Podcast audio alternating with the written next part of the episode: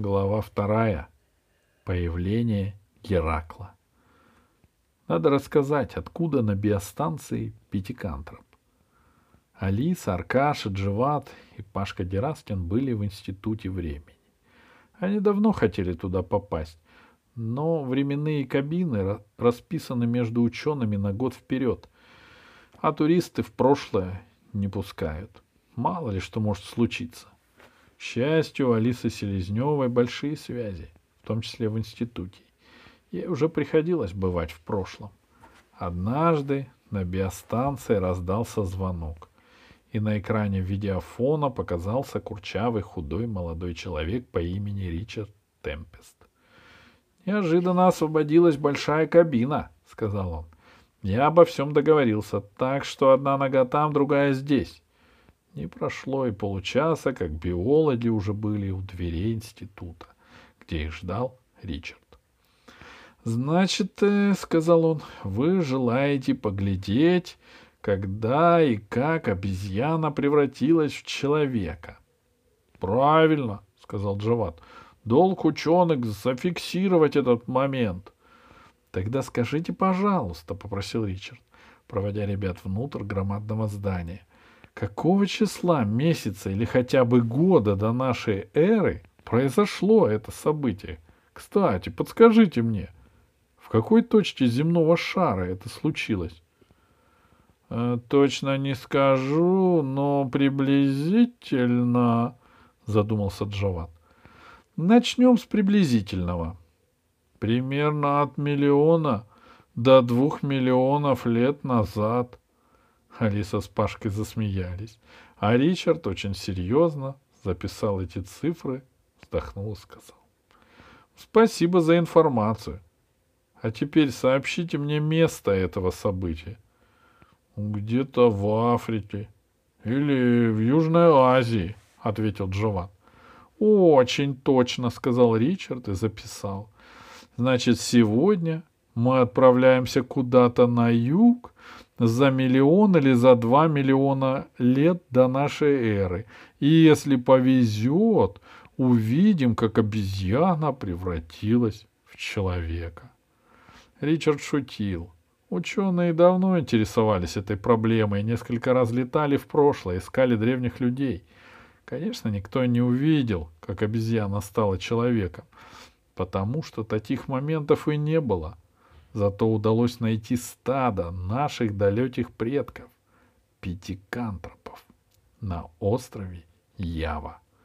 Сначала Ричард показал биологам Институт времени.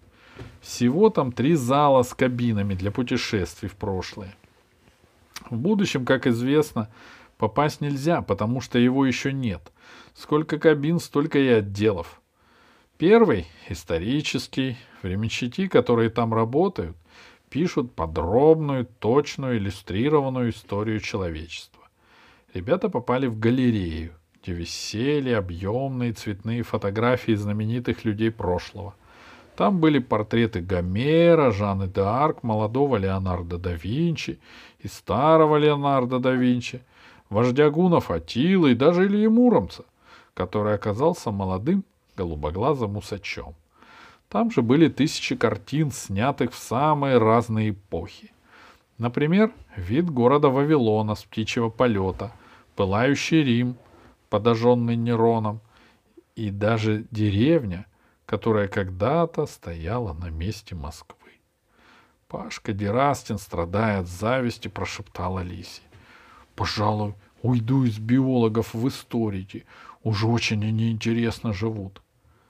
А я никогда не изменю биологии, ответил Джават.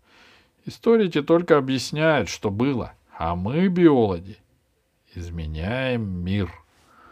Пустой спор, заметил Ричард, открывая дверь в следующий зал. Все мы изменяем мир, и историки в том числе. Наш мир существует не первый день и не последний, и когда мы узнаем новое о прошлом, Этим мы изменяем не только прошлое, но и настоящее. Понятно? Они остановились перед большим в три метра портретом. Молодая красивая женщина с курчавым мальчиком на руках. Мальчишка был чем-то расстроен. Вот-вот заревет. — Это кто? — спросила Алиса.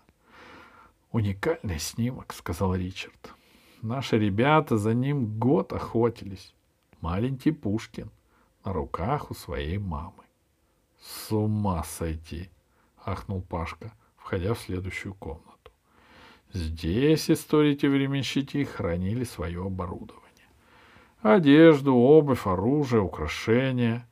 Рядом тянулись шкафы с кафтанами и мушкетерскими плащами, стояли строем ботфорты и римские сандали, громоздились шляпы с перьями и зеленые челмы в рубинах и бриллиантах. У стены выстроились рыцарские доспехи. — Это все настоящее? — спросил Пашка. Никто ему не ответил. И так ясно, что все здесь оттуда. Когда временщик уходит в прошлое, он изучает язык и обычаи своего времени тщательнее, чем старинные шпионы. Потом специальная комиссия проверяет, готов ли он. Если нет, никто его не отпустит. Паштины ноги приросли к полу. Уйти отсюда было выше его сил. Пришлось Ричарду за руку уводить Пашку из зала. Следующий этаж института занимал исследовательский отдел. Здесь трудятся специалисты самых различных наук. Прошлое может дать ответ на задачи, которые не решишь сегодня. Геологи отправляются за миллиарды лет назад, чтобы узнать, как передвигались земные материки и какой глубины были первобытные океаны. Ботаники привозят из прошлого вымершие растения, чтобы использовать их в хозяйстве. Астрономы собираются посмотреть собственными глазами на солнечное затмение, которое случилось три тысячи лет назад в Южной Индии. А вот третий отдел института, куда ребят Ричард не, до... не повел, только рассказал о нем, показался Алисе самым интересным.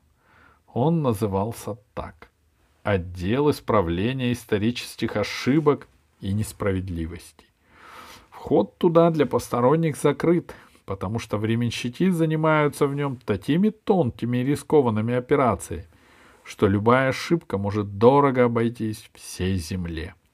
Например, — рассказал Ричард, — всем известно, что писатель Гоголь сжег второй том своего романа «Мертвые души», но любой из нас может его прочесть. — У меня дома есть, — сказал Пашка. — Ничего удивительного, а было вот что. Временщик из третьего отдела проник в прошлое в тот день, когда Гоголь собирался сжечь свой роман, и в последний момент сумел незаметно подменить его стопкой чистой бумаги. Ход истории не был нарушен, зато мы, потомки Гоголя, увидели этот роман. — Ну а еще что? — спросила Алиса. — Еще знаете ли вы об Александрийской библиотеке? Я слышал, сказал Аркаша. Она была в Египте, в Александрии, и сгорела, когда туда пришел Юлий Цезарь. В этой громадной библиотеке погибло много тысяч папирусов, и недавно наш институт решил эту библиотеку спасти. 3800 рукописей нам удалось вытащить из горящего здания. Много раз временщики ходили туда, в вагоне дым, возвращались опаленные, полуздохнувшиеся, израненные, но тут же, сдав добычу, спешили обратно. — А библиотека Ивана Грозного? — спросил Джават. — Ее уже нашли? — Обязательно найдут, — сказал Ричард. — Никуда она не денется. Ну ладно. Нам пора самим отправляться в прошлое. — в зале исследовательского отдела пришлось несколько минут подождать. Кабина была еще занята. Ждали, когда вернутся из прошлого физики, которые наблюдали падение Тунгусского метеорита. Тем временем Ричард показал гостям опытный временной экран. Там горизонтально, он горизонтально висит над столом. Все, что под него попадает, начинает двигаться обратно во времени. Но не так, как в кабине, где человек может пролететь миллион лет и нисколько не измениться.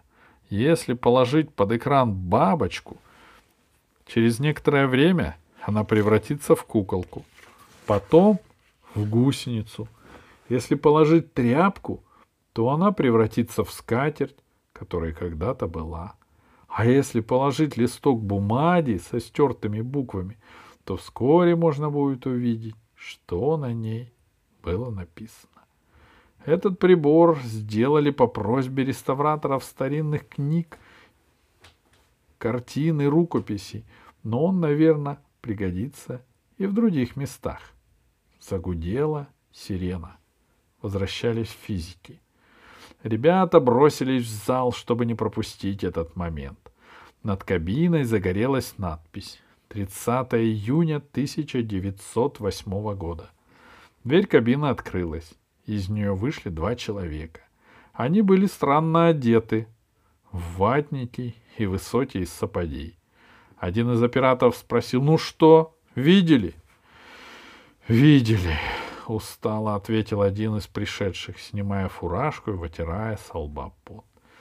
Ядро кометы, как я и говорил. Об этом мы еще поспорим, — ответил второй, скидывая с плеч зеленый рюкзак и осторожно ставя его на пол. Здесь все пленки записаны и образцы, но сначала я мечтаю принять ванну и забыть о комарах. Не успели физики уйти из зала, как к ребятам подбежала маленькая хрупкая женщина. «Скорее!» — сказала она, — «а то астрономы нас выгонят. Они кабину со вчерашнего утра ждут. Ричард, веди их в дезинфекционную камеру, дай им маски, и чтобы через пять минут были здесь. Я пока наберу код. Ява, миллион, двенадцать, по кривой Петрова, правильно?» За несколько минут ребята очистили от всех микробов.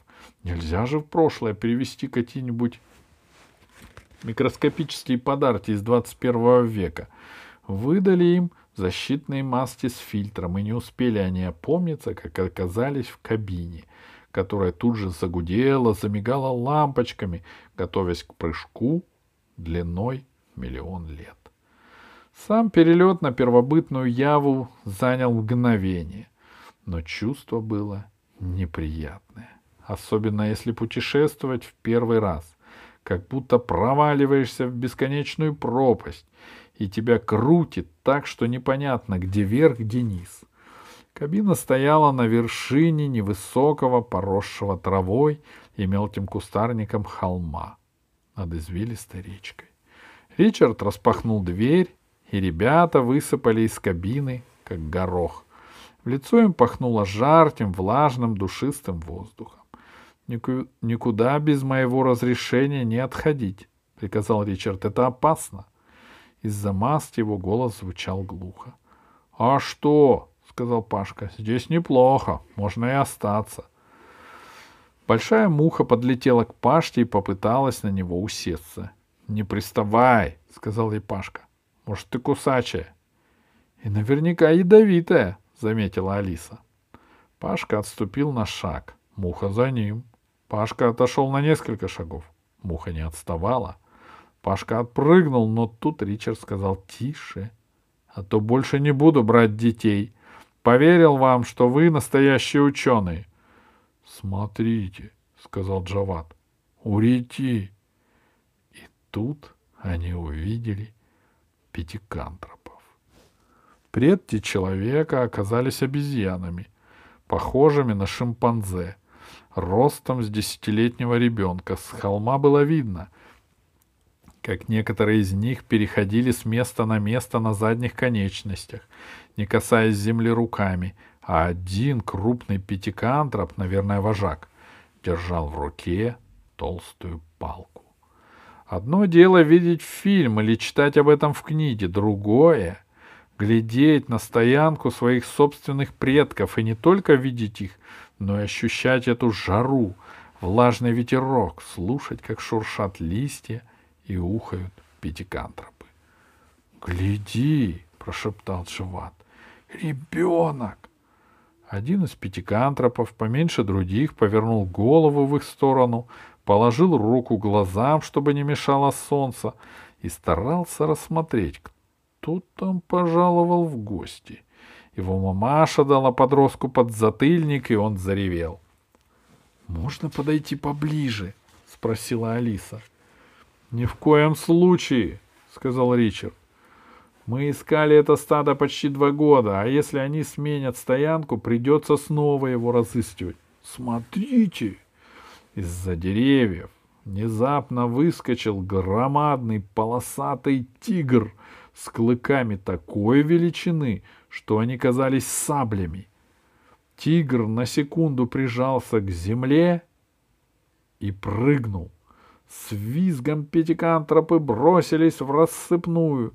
Лишь вожак стал пытаться прикрыть с собой остальных, подняв палку. Тигр промахнулся. Вожак успел отпрыгнуть и взлететь на дерево. Хищник оглядывался, выискивая следующую жертву.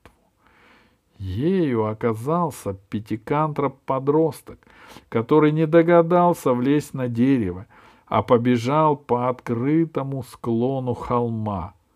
Тигр кинулся вслед. «В кабину!» — крикнул Ричард, хватая за руку Алису, которая стояла к нему ближе всех. Алиса не успела сообразить, как оказалась в кабине. Джават с Аркашей втиснулись за ней. «Пашка!» — крикнул Ричард. «Не сходи с места!» Сквозь прозрачную стену кабины было видно, что Пашка бежит навстречу визжащему пятикантропу, а к ним приближается прыжками саблезубый тигр — Пашка успел подхватить бедлеца в тот момент, когда тигр уже готов был сомкнуть клыки, а спас их Ричард, выхвативший пистолет и всадивший снотворную пулю в морду тигра. Тигр грохнулся на землю, лапы кверху и захрипел. Пашка в обнимку с пятикантропом втиснулся в кабину, Ричард вслед за ними. И тут Ричард сообразил, что пассажиров-то прибавилось. — Ты с ума сошел? — возмутился он. — Сейчас же выпусти животное. Но животное, видно, поняло, что ему грозит, и так вцепилось в Пашку, что оторвать его было невозможно. Притом пятикантроп верещал, словно Ричард хотел его зарезать. Дверь кабины медленно закрывалась. «Да ты понимаешь, что с лишним грузом мы можем вообще домой не попасть!» Ричард старался оторвать пятикантропа от пашти. «Поздно!» — сказал Аркаша, и был прав, потому что свет в кабине померк, и снова началось стремительное падение. Кабина неслась сквозь время. Дверь открылась. Они были в знакомой лаборатории. Маленькая женщина, которая руководила полетом, возмущенно сказала. «Это совершенно недопустимо. Вы столько набрали трофеев, что получилась страшная перегрузка. Не представляю, как вообще удалось вас вытащить. Из кабины выскочил перепуганный пятикантроп, который тут же забрался на стол, ощетинился, оскалил зубы, показывая, что легко врагам не сдастся. — Ого! — сказал кто-то из операторов. Ну и влетит тебе, Ричард, от директора. Нельзя же брать из прошлого животных, су- живых существ. Разве забыл? Если бы мы его не взяли, — сказал Ричард, — его бы сажал тигр. Ну что с ним делать? Отправлять обратно? А стадо уже убежало. Тут из кабины вышел Пашка. Юный пятикантроп взвизгнул, бросился к нему и обнял, как потерянного брата. И разлучить Пашку с пятикантропом не удалось. Так на биологической станции на Гоголевском бульваре появился новый обитатель, которого окрестили Гераклом и стали ждать, когда он превратится в человека. А Геракл не спешил. Его устраивает доля пятикантропа —